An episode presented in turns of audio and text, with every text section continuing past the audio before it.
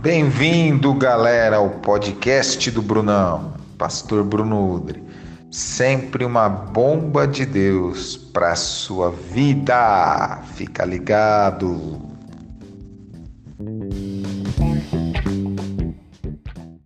Fala, galera, tudo bem com vocês? Boa, bom dia, boa tarde ou boa noite. Não sei que horas você escutará esse podcast, mas Estou aqui, pastor Bruno Udri, para mais um bate-papo muito legal, muito legal. Hoje o episódio 2 da série Os Sete Montes, Os Sete Montes. Se você não escutou o primeiro, volta lá, escuta o primeiro, bem legal, uma introdução de tudo isso que a gente tem conversado, o renascimento dos sete montes, ou seja, o poder do reino de Deus alcançando todas as esferas da sociedade. Toda a sociedade ela está estabelecida em cima de sete principais esferas de atuação que nós estamos dando o nome de montes e cada monte, cada segmento tem uma particularidade e nós estamos conversando sobre isso nesses dias aqui no Mag Londrina, na Comunidade da Graça em Londrina. Então, se você não escutou o primeiro, volta lá, assiste um panorama geral dos Sete Montes, né, a história de onde veio isso, quais são esses montes. E para hoje nós já vamos entrar de forma específica estudando e conversando a respeito de um monte que é o monte da família, né? Só relembrando, os sete montes é o monte da família, o monte da religião, o monte da educação, o monte do governo, o monte da economia, o monte da arte do entretenimento e o monte da, o monte da comunicação. Então, toda a, esfera, toda a sociedade ela está estabelecida nessas sete esferas e hoje, hoje vai ser um tempo muito legal, um bate-papo muito legal, que nós vamos conversar sobre o monte da família, o monte da família. E quando eu estou falando vamos, por que, que eu estou falando vamos? Porque eu não estou sozinho nesse podcast. Hoje aqui eu tenho um brother muito precioso, um irmãozão muito amado, Danilo Visuto, um cara que tem sido luz nesses dias para tantas pessoas. Ele casado com a Amanda, pai da Heleninha. O Dani, além de administrador de empresas, ele é um supervisor de células aqui na casa, aqui na nossa igreja, diácono, e tem sido um cara que Deus tem é, ativado de uma forma muito especial. Né? A sua família é um instrumento muita bênção para muita gente e poder falar sobre o Monte da Família com o Dani vai ser massa, Dani, vai ser massa. Que bom estar tá com você aqui, mano. Eu que agradeço, mano. Obrigado pelo convite, primeiramente, né? Bom dia, boa tarde, boa noite aí para você que está assistindo, ouvindo. Tô muito feliz de estar aqui e vamos escalar esse monte aí que tem muita coisa para falar sobre ele e é um monte muito, muito, muito poderoso. Show de bola! Então, se você não acompanhou, o primeiro, escuta lá, segue, é, compartilha esse podcast. É, eu creio que muito mais do que informação, o que nós vamos tratar aqui também é de revelação e cura da parte do Senhor. Para começar falando do monte da família, eu vou ler algo que está na Constituição Brasileira Constituição Brasileira de 1988, o artigo 226. A família, base da sociedade, tem proteção especial do Estado. Dani, a família é a base da sociedade. Você concorda com isso, cara? Oh, totalmente, né? Até se você for ver, é algo divino isso.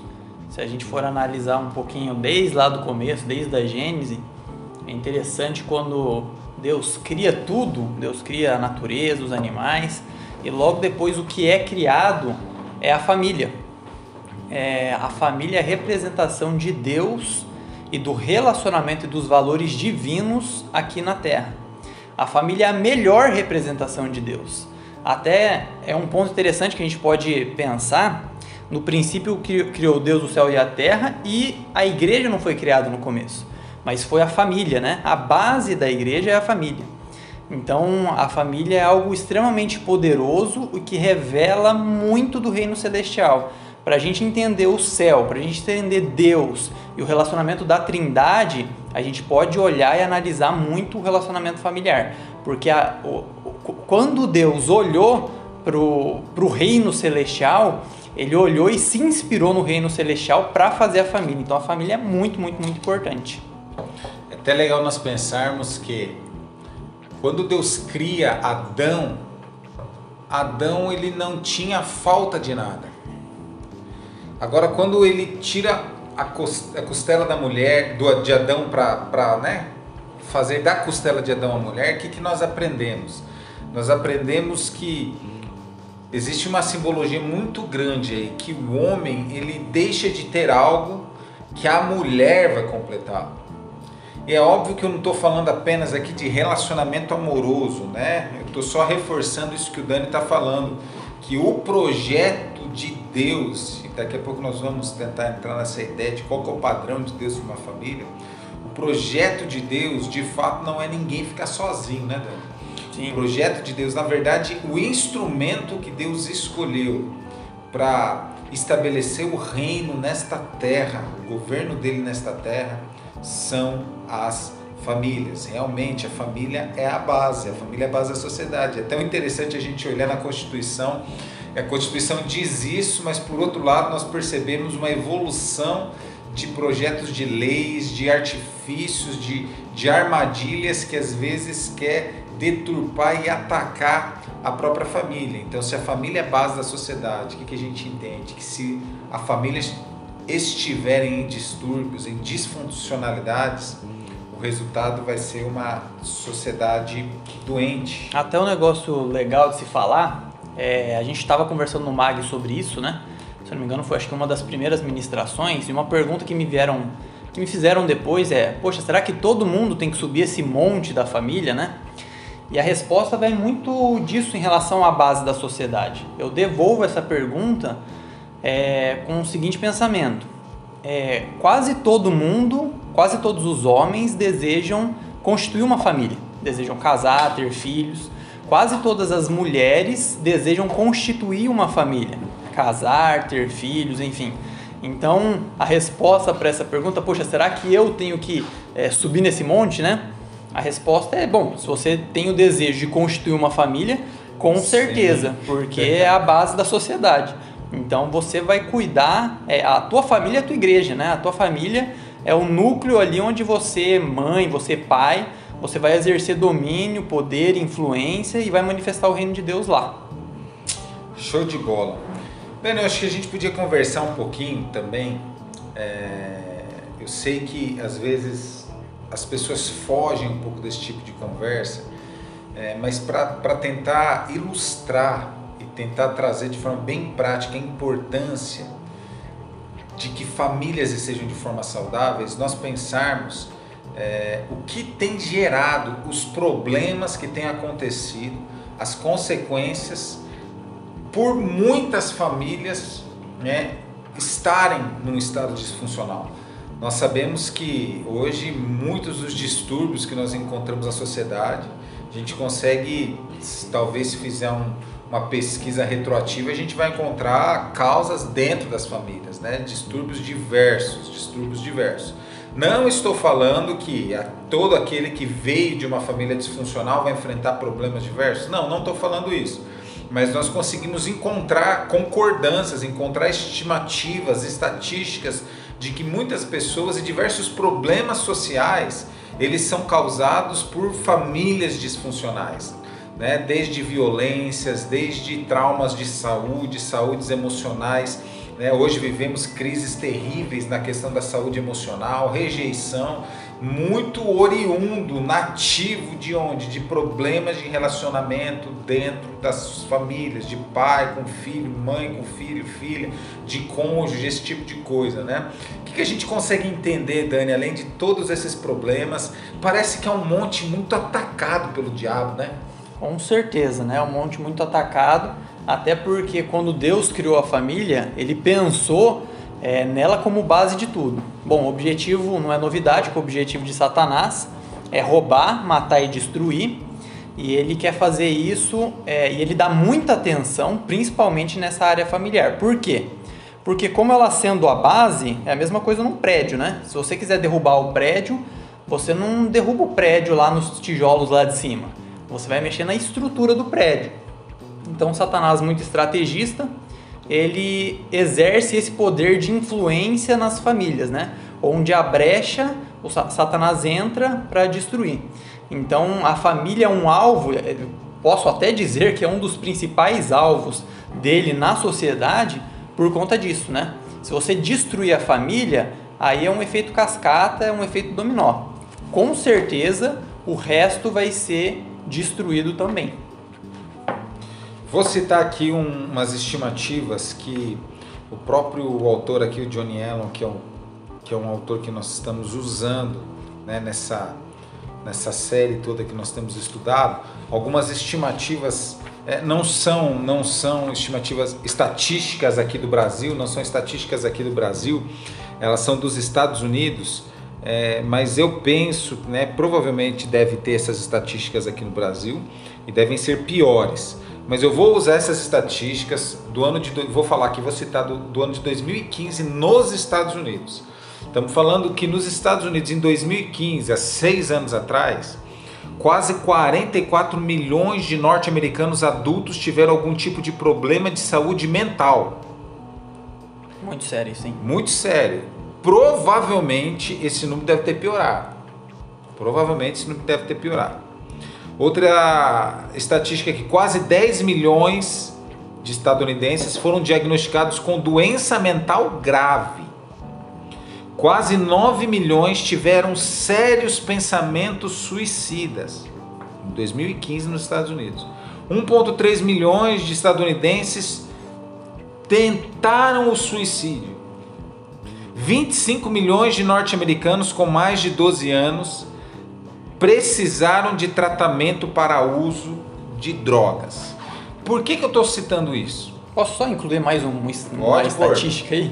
Uma estatística daqui de Londrina que eu fiz lá em casa, na verdade. Seguinte, minha esposa é psicóloga, né? Ela atende há alguns anos é, na clínica dela e eu questionei ela sobre isso. Eu falei, querida, é, como que funciona a procura por terapia é, cujo vínculo principal é a família? Ela pensou bem, começou a a, lembrar dos, dos casos que ela tem.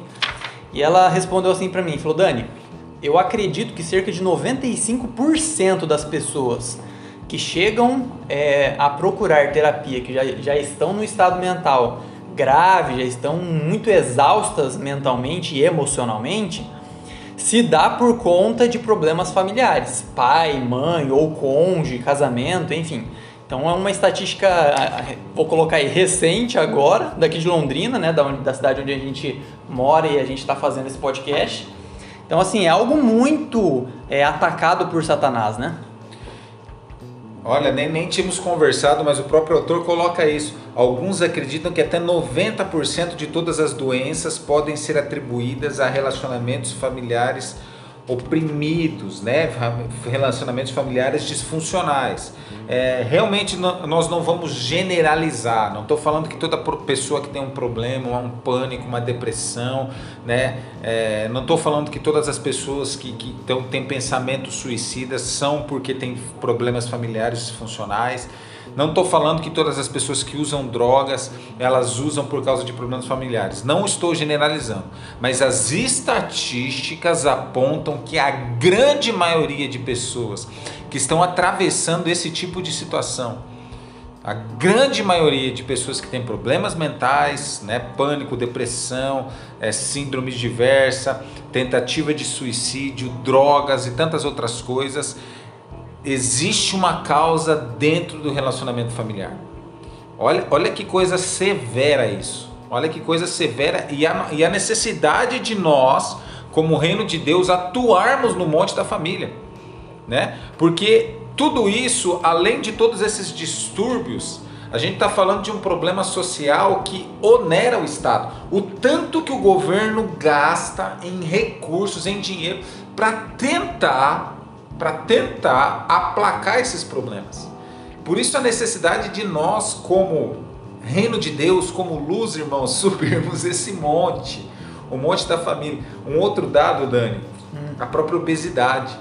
Né? A, a, a OMS afirma né, que hoje, aliás, essa, essa, essa é uma declaração de 2013, A partir de 2013, a OMS afirmou que mais pessoas estão morrendo por obesidade Nossa. do que por fome. É absurdo isso, né? Mais pessoas morrem por obesidade do que por fome. Poxa, mas eu estou querendo conectar a obesidade a problema familiar? Também não posso generalizar, mas a gente sabe que muitos que passam né, por síndromes diversas, ansiedade, problemas diversos, eles acabam descontando na comida. É, um, são problemas extremamente graves, extremamente sérios, que a gente precisa levar em consideração.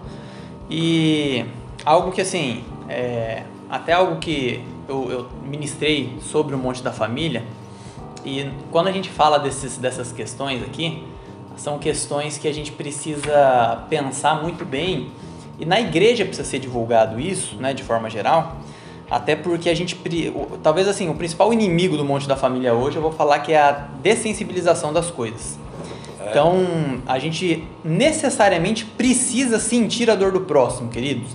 Senão, a gente não vai conseguir subir esse monte. É um pré-requisito necessário para a gente vencer isso, né? A gente talvez, não sei se a gente vai conseguir ter a oportunidade de falar das diversas disfuncionalidades, eu creio que sim, aqui.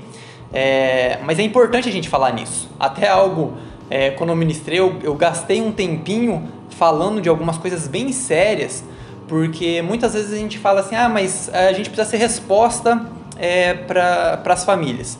E principalmente o jovem talvez olha, concorda, balança a cabeça, mas ele vira do lado e fala assim, ah, é, mas qual lanche que eu vou comer depois do culto? Por quê? Porque existe uma desensibilização. É uma questão que se eu não estou olhando, então eu não sinto, então eu não vou correr atrás, né? Mas existem crianças sendo abusadas, existem pessoas é, passando necessidade, passando fome, com crises mentais severas, depressões severas, por conta de problemas familiares graves, de disfunções familiares graves. Então, nós, como igreja e como pessoas que vão, vamos subir nesse monte, a gente precisa olhar com carinho para isso e sentir isso na pele. Até uma questão que eu estava pensando é sobre o próprio Jesus, né? E lembrando é, quando Jesus foi ressuscitar Lázaro. Ele falou que Lázaro apenas dorme. Essa foi a frase de Jesus. Engraçado, ele chegou é, lá onde estavam sendo Lázaro estava sendo sepultado e as irmãs é, chorando muito. Agora imagina você, você indo para um, um velório, né, para um enterro, sabendo que o morto ali apenas dormia, que você vai ressuscitar ele, mas a palavra deixa bem clara que quando Jesus chegou lá, tem um versículo que diz: E Jesus chorou. Ou seja, Jesus sentiu a dor daquelas pessoas ali. Então, a empatia e essa sensibilidade precisa estar presente na nossa vida para a gente conseguir subir esse monte de uma maneira saudável e conseguir ser relevante na sociedade hoje. Vai pegando aí, ó. São dicas já. O Dani tá dando várias dicas aqui já né? Precisa ter um coração cheio de compaixão, não dá para ser um coração dessensibilizado. Uma outra dica que eu acho uma característica da pessoa que vai fazer a diferença no monte da família são pessoas que conseguem entender essas conexões. Uhum. Né? Não é simplesmente, não é, muitas vezes não é simplesmente um, uma criança ou um adulto que come demais. Muitas vezes não é simplesmente um, um idoso que não consegue ter relacionamento com, com pessoas mais novas, não é simplesmente pessoas que não saem de casa, não, existem conexões importantes, oriundas de, de crises importantes, muitas vezes da história familiar. Sabe o, corpo, o corpo fala, né? Na verdade, o corpo Sinaliza, fala. né? Então, muitas vezes a pessoa está sofrendo ali por questões familiares e às vezes ela não consegue colocar para fora isso, mas o corpo fala. Então vem depressão, vem doenças, doenças emocionais, doenças físicas, né? Então patologias sérias que nos atingem por conta disso. Eu acho que é importante nós comentarmos alguma coisa também. Eu sei que nós, como igreja, não podemos ser daqueles que é, buscam demais ou, ou são encantados demais pelas estratégias do inimigo. Nós, como igreja, nosso principal encantamento tem que ser pela face de Jesus. É isso aí. A face de Jesus tem que ser o que mais nos encanta. Por outro lado, como o apóstolo Paulo, nós não podemos fazer vistas grossas algumas estratégias que têm acontecido, e particularmente no Monte da Família, coisas muito notórias e agressivas né, têm acontecido. E uma das coisas que eu acho que mais tem atacado é, o reino, a realidade do reino, o desejo de Deus estabelecer o Monte da Família, toda a luz do reino, são algumas mentiras, alguns sofismas que muitos têm acreditado. E, e, e, eu acho importante nós tocarmos nesse assunto falando a respeito da, do Monte da, da Família. Por exemplo, a própria questão da, da sexualidade. Sexualidade é algo que está totalmente atrelado no Monte da Família. Né? Nós sabemos que existe hoje toda, não é hoje, não é de hoje, é de hoje, mas está cada vez mais escancarado e mais latente isso. Existe um movimento, né, para que as pessoas vivam uma sexualidade mais liberal, para que as pessoas vivam uma sexualidade mais é, individual, né, por escolhas diversas, e isso impacta diretamente no monte da família. Porque nós sabemos que o relacionamento sexual ele é um presente e uma bênção dado por Deus dentro de um ambiente familiar. E eu queria conversar um pouquinho com você sobre isso, o que, que você acha, o que, que você vê de tudo isso. Bom, primeiro é um assunto muito, muito interessante, a gente precisa abordar. E o sexo, juntamente com a criação da família, o sexo foi criado também como, como algo muito prazeroso e muito legal dentro do relacionamento, né? É, quando Deus cria a sexualidade e o sexo, ele cria visando é, usufruir disso dentro do casamento. Ou seja, o sexo só é abençoado por Deus e foi criado dessa forma dentro de uma aliança. Então não existe sexo fora de aliança.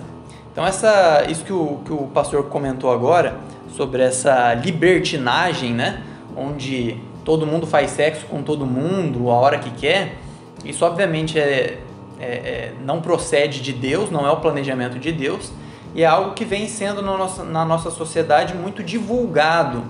E chega ao é incentivado, ponto. Né? Incentivado. E chega ao ponto de você muitas vezes é, ser taxado como careta, enfim, caso você não pratique isso. Só que é, assim, é legal que a melhor maneira de se combater a mentira é falando a verdade. Então a gente está aqui nesse podcast para falar a verdade.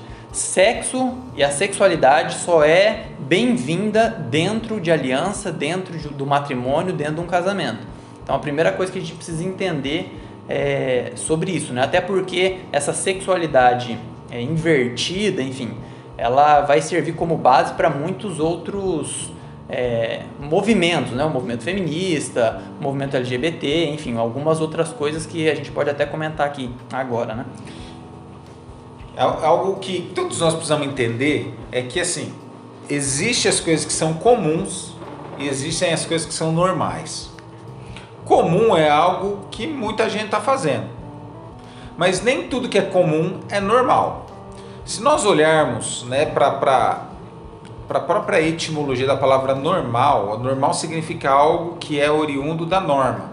Existe uma norma e a partir dessa norma ao reproduzir, ao obedecer, ao caminhar sobre esta norma, você está fazendo algo normal. Quando nós estamos falando de, de, de sexo, né, e, e, e, o Dani aqui foi bem pontual, né, o relacionamento sexual, ele, ele é uma benção dentro do ambiente para o qual ele foi criado. Por que, que nós falamos isso e falamos de forma tão segura? Porque existe uma norma. E a norma é a palavra de Deus. Então, quando nós estamos falando de sexo à luz da palavra de Deus, a norma é dentro do ambiente conjugal entre um homem e uma mulher. É o sexo monogâmico e heterossexual.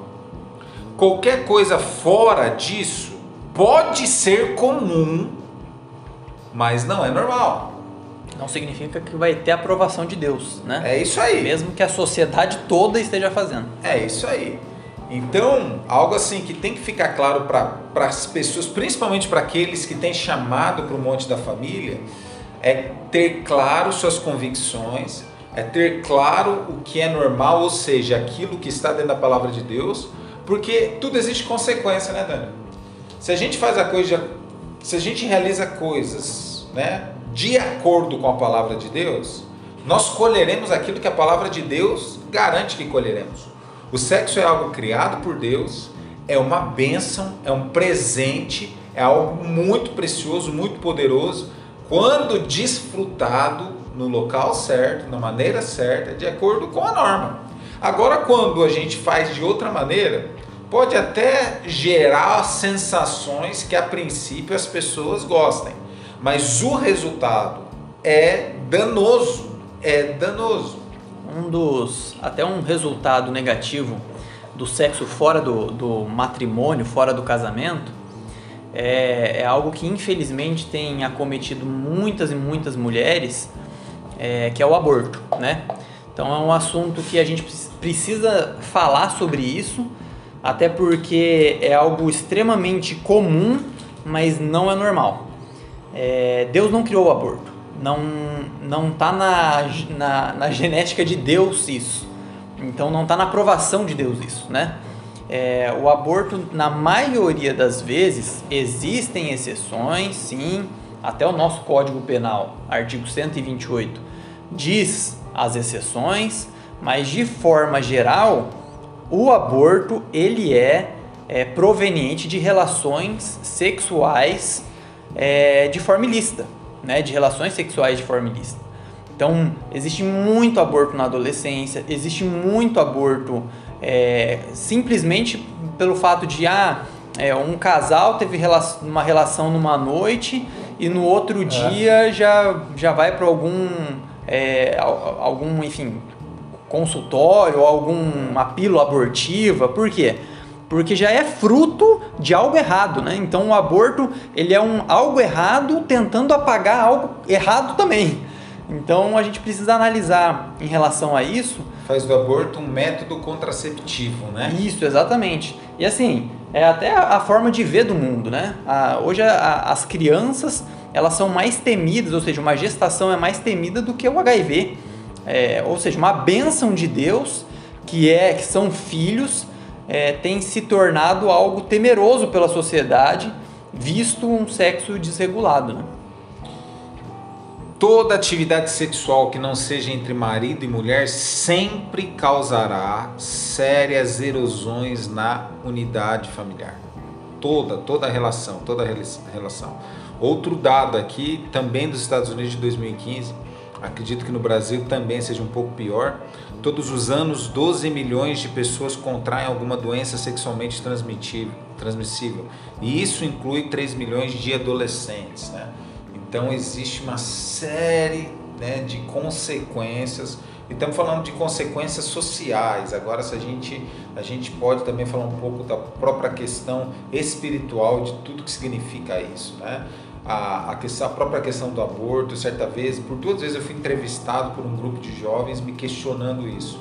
E a grande questão é que para a ciência, é para a ciência, não, é, não é apenas uma conversa de religião, não é apenas um posicionamento de religião nós estamos aqui falando tanto da questão bíblica, mas também citando muita, muitas questões de Estado, de governo, para a uhum. ciência. O que, que a ciência considera? A ciência considera que o espermatozoide, a partir do momento que ele fecundou um, um embrião, há vida.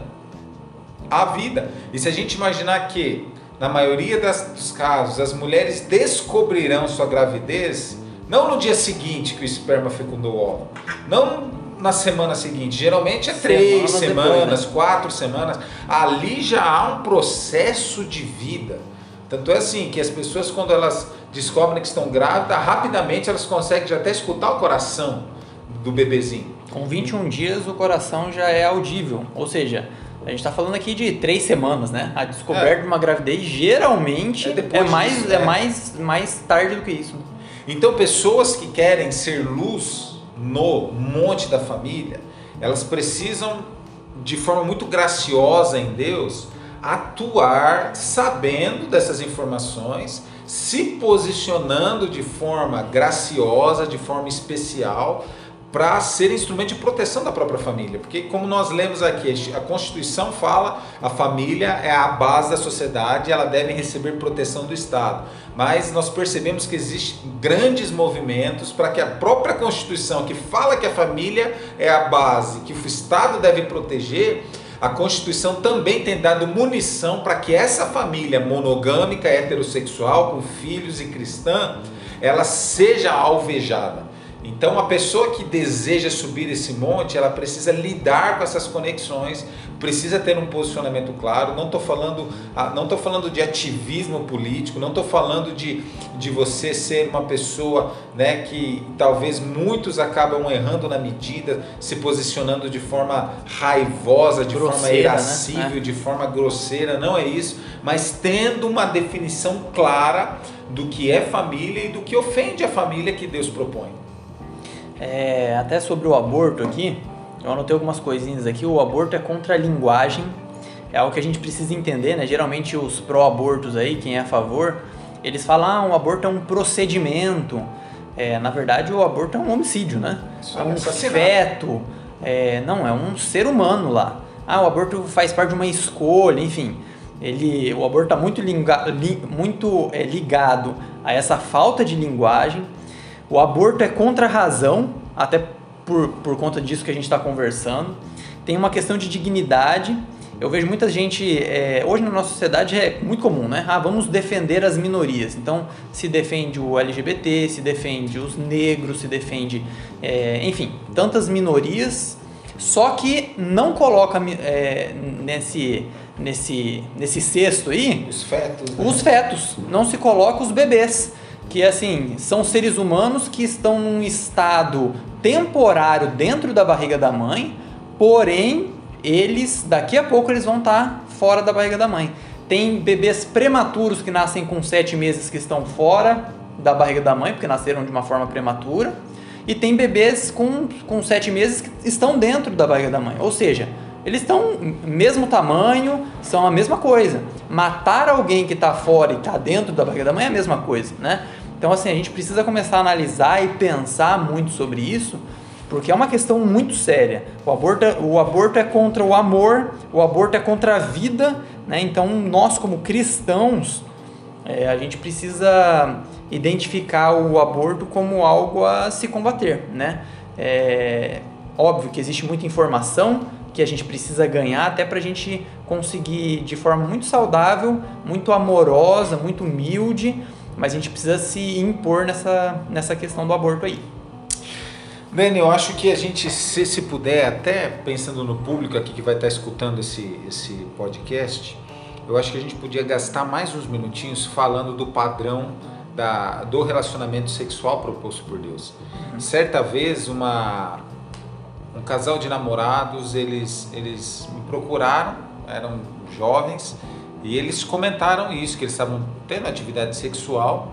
E eu perguntei para eles, né, mas vocês consideram isso errado, tal, tal, tal? E eles assim, jovens que frequentavam, né, a igreja, eles falaram não, não considero errado, porque eu não enxergo isso, não encontro isso na Bíblia. Não encontro isso na Bíblia. Na Bíblia não está falando né? Foi até uma fala dele. A Bíblia não está falando assim, é, é, proibido fazer sexo antes de casar, né? Eu vou casar com ela, então eu acho que eu posso transar com ela, né? Uhum. É óbvio que depois, né, logo em seguida, eles terminaram o relacionamento e não foi para frente. Mas algo que precisa ficar claro, principalmente para as pessoas que têm desejo, interesse né, em, em, em guerrear essa batalha, é que a Bíblia não tem uma referência. A Bíblia tem inúmeras referências, uhum. inúmeras referências. Não vou nem citar do Antigo Testamento, porque tem gente que né, considera o Antigo Testamento. E bloqueia com o Antigo Testamento. Bloqueia, né? Não, né? Agora, se o Antigo Testamento falasse, né? Você pode pegar todas, você pode pegar três, quatro ao mesmo é. tempo, ó, tá lá no Antigo Testamento, né? Pega o que convém, né? É, Pega o que convém da palavra de Deus. Teologia da conveniência. Mas o Novo Testamento, tem mais de 20 citações da palavra porneia. Porneia. Na sua Bíblia, você que está me escutando, toda vez que você lê no Antigo Testamento a, a, a expressão imoralidade sexual, no grego, lá no original, é algo chamado porneia. E o que, que é a porneia? Porneia é todo relacionamento, todo ato sexual que não esteja enquadrado no princípio, na norma de Deus, da heterossexualidade e da monogamia. O que, que eu estou falando? Estou falando de pessoas casadas e de homem e mulher. Homem e mulher. é, essa é a norma. Essa é a norma. Eu sei que nos dias de hoje isso pode ser né, extremamente taxado como é, retrógrado, como algo ultrapassado, né, algo que não se aplica aos nossos dias, mas assim, a palavra de Deus não muda e aqueles que resolvem, decidem caminhar nessa proposta, comerão do seu melhor, comerão do bem. Porque a gente fala muito, hoje é uma sociedade muito sexualizada, mas é gigantesco. Mais de 60% das mulheres não se sentem satisfeitas sexualmente. Sério? Então, faz, faz, faz, faz, faz, só que depois lá na frente não se sente satisfeito. Ah, Bruno, você está falando então que o caminho para atingir uma, uma, uma satisfação sexual é dentro do casamento, heterossexualidade, é, monogamia? Tô, tô falando isso. É óbvio que existem problemas, disfunções, não é essa a ideia, mas existe um padrão. E aquele que anda nesse padrão vai comer do seu melhor, vai desfrutar do seu melhor. Esse padrão é importante até por conta dos frutos, né, do resultado, que é isso que o que o Bruno está falando aqui. É, muitas vezes a gente quer desfrutar de algo excepcional da parte de Deus, só que esse desfrutar de algo excepcional da parte de Deus, ele sempre caminha junto com a obediência. E se a gente entende que a palavra de Deus nos orienta e é a norma é, essa relação sexual dentro do casamento apenas, dentro do matrimônio, é, é óbvio que os frutos disso vão ser maravilhosos e o contrário também acontece, né? Os frutos de quem não vive dessa forma, infelizmente, vão ter consequências é, sérias para a vida, para as emoções, né? A gente foi feito para isso, a gente foi feito para é, vivermos com uma aliança, homens com uma mulher, uma mulher com um homem, e isso traz segurança para o relacionamento, isso traz segurança na hora de praticar o sexo. Isso é maravilhoso, é uma benção, mas é uma benção dentro do relacionamento. Massa! Muito bom, muito bom. Isso é sensacional. Não se esqueçam disso, nem tudo que é comum é normal. Nem tudo que é comum é normal, sabe?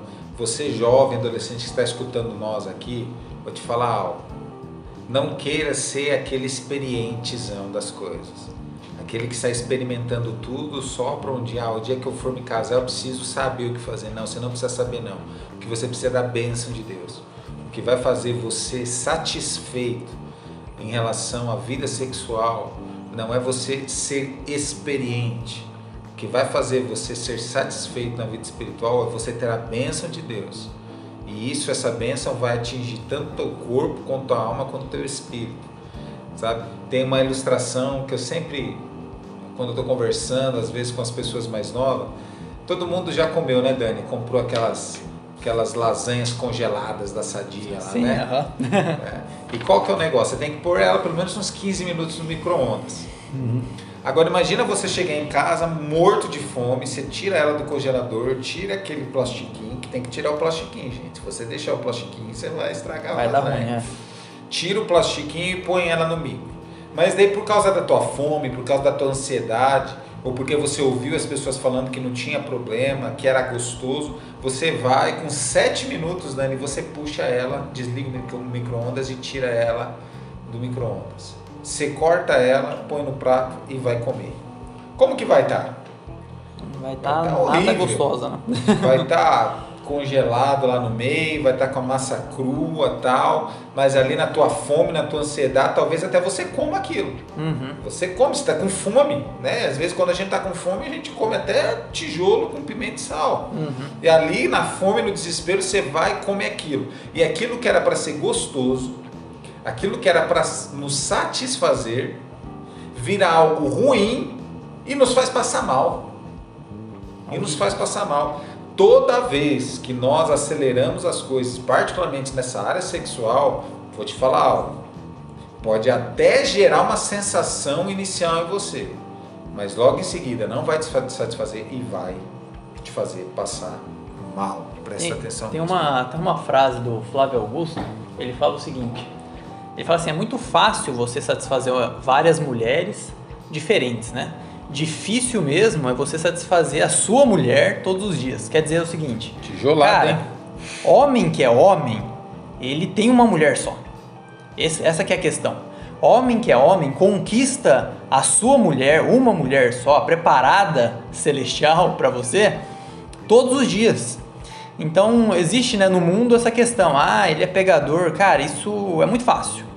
Homem que é homem tem uma única mulher e conquista em todos os aspectos, de forma carinhosa, de forma sexual, todos os dias. Esse é a norma, esse é o plano de Deus para a vida do homem. Então, assim, já que a gente está falando nesse assunto, eu sei que nós estamos entrando, estamos nos expondo uma área de risco, pode ser que tenha gente que não vai gostar, vai ter pedrado, mas já que a gente entrou nisso, então, assim, para ficar bem claro, né? Qual que é a norma, qual que é o padrão de Deus para uma família? Né? Vou repetir aqui. O padrão é um relacionamento monogâmico, é um relacionamento heterossexual, é um relacionamento reprodutivo, e é um relacionamento cristão. O projeto de Deus lá no Éden foi esse, para a família. Então, é uma família monogâmica, heterossexual, reprodutiva e cristã. Com as coisas se fugirem disso daqui, começa a fugir do projeto. Então, você que tem o desejo, você que se sente atraído por esse monte, você vai ter que aprender a lidar com esses dilemas vai ter que aprender a lidar com tudo isso. Então é uma questão de informação, de conhecimento que é, que é necessário. Né? Queria te fazer uma pergunta, Dani, que já me fizeram e eu sei que você sabe a resposta. Todos vão casar? Todos são chamados para casar? O que, que você acha? Cara, se a gente olhar pela palavra de Deus, a gente já tem essa resposta, né? Todos não, mas eu vou falar para você que a grande maioria sim. Né? Muitos até dizem, ah, mas o apóstolo Paulo não casou. Joia, mas o apóstolo Paulo é exceção, é uma palavrinha que a gente precisa é. É, conhecer bem. Então, existem exceções? Sim, existem exceções. Existem pessoas que, por algum motivo específico, Deus reservou ela para ela não casar. Só que exceção é exceção. É exceção não é regra. Então a regra, até, até no comecinho do podcast eu falei, né? Quem que vai subir no, no monte? Cara, a grande maioria das pessoas. Por quê? Porque a grande maioria das pessoas tem esse chamado de constituir família. E isso é uma benção, isso faz parte do propósito de Deus e é algo muito, muito especial. É verdade. É, é, é legal a gente tocar nisso. Existe o chamado ao celibato, algumas coisas específicas para algum, mas a regra é casar. Então você que talvez está escutando aí, ah, não vou casar, tal, você precisa sondar isso se isso é um chamado de Deus ou você talvez esteja frustrado por um monte de experiência que deu errado, está machucado e agora quer abrir mão de algo que Deus não abriu mão.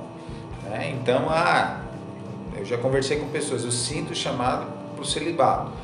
Vem de Deus, está convicto disso, não é oriundo, não é fuga de nada, é realmente chamado de Deus. Ok, existem exceções, mas a regra e a grande, esmagadora maioria é sim, é constituir família. Até assim, eu vou dar um exemplo. É, o Dani está falando aqui a respeito de, de pessoas que se casam e automaticamente elas se tornam agentes no monte da família.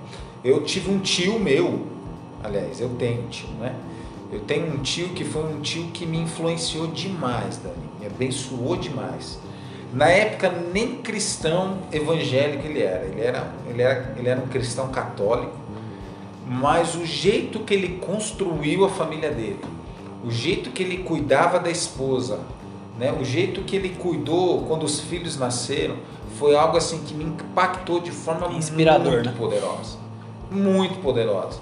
Eu, eu olhava para ele e desejava ter na minha vida futura um casamento com o ambiente que ele tinha e a forma que ele conduzia. E ele me influenciou tanto que até a minha, a minha carreira profissional também foi, foi buscando isso. Então ele, ele é, meu tio, ele é, hoje ele é um cristão evangélico, ele é um agente que ele nem sabe. Uhum. Se, eu, se, eu, se eu der esse podcast para ele, ele nem vai saber direito do que a gente está falando. Mas ele foi colocado por Deus como um modelo do reino de Deus que alastra os valores do reino de Deus para tantas pessoas no monte da família. Essa é uma questão muito legal, esse exemplo que você deu porque um dos, dos nossos nosso chamado dentro do Monte da Família é justamente essa, né? É divulgar o quão abençoador é o, o matrimônio e a família, né? É, o pai representando o próprio Deus no, no sentido de proteção, cuidado, a mãe também representando Deus no sentido da graça, do amor, os filhos, né? Então, assim, quando isso. É óbvio que toda família tem problema, toda família tem, é, tem, tem BO para resolver. Só que, de forma geral, a família é, é algo evangelístico, é algo inspirador e é algo saudável para a vida pessoal e para a sociedade.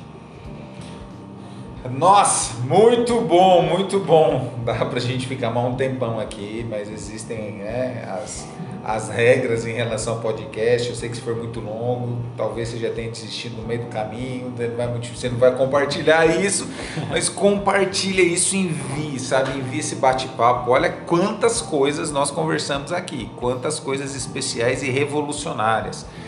Mas nós teríamos outro. Vamos ter que marcar outra, né? Vai ter que fazer o. vai ter que fazer o. Dois. É, vai ter que fazer o episódio 2.2. É isso né? aí. Maravilha, viu? Mas Dani, eu quero te agradecer, viu, mano? Obrigado por nos abençoar aqui em relação ao Monte da Família. Foi muito top, viu, te escutar nesse tempo. Eu que agradeço pela oportunidade, pelo convite. E tamo aí, vamos subir esse monte com excelência e manifestar o reino e a glória de Deus aqui nessa terra. Show de bola, gente, faz isso, faz isso, pega esse podcast, envia aí pra galera. Olha, tem coisas aqui poderosas para a gente conversar. Tanto eu quanto o Dani, quanto a liderança aqui da CG, nós estamos disponíveis. Se você quiser trocar dúvida aí, nos procure aí nas mídias sociais, pergunte as coisas. A gente quer, quer liberar mesmo essa visão poderosa do reino de Deus avançando em toda a sociedade. Maravilha? Compartilha isso, começa a nos seguir aí. E daqui a pouco, próxima semana, vamos estar lançando um outro podcast, episódio 3, Reino Multiplicador, sétimo da sociedade. Dani, sabe qual que vai ser o próximo podcast? Diga lá, prof. Vai ser o Monte da. Não vou falar, não, vocês vão ter que aguardar. Maravilha! Deus abençoe, beijão, gente!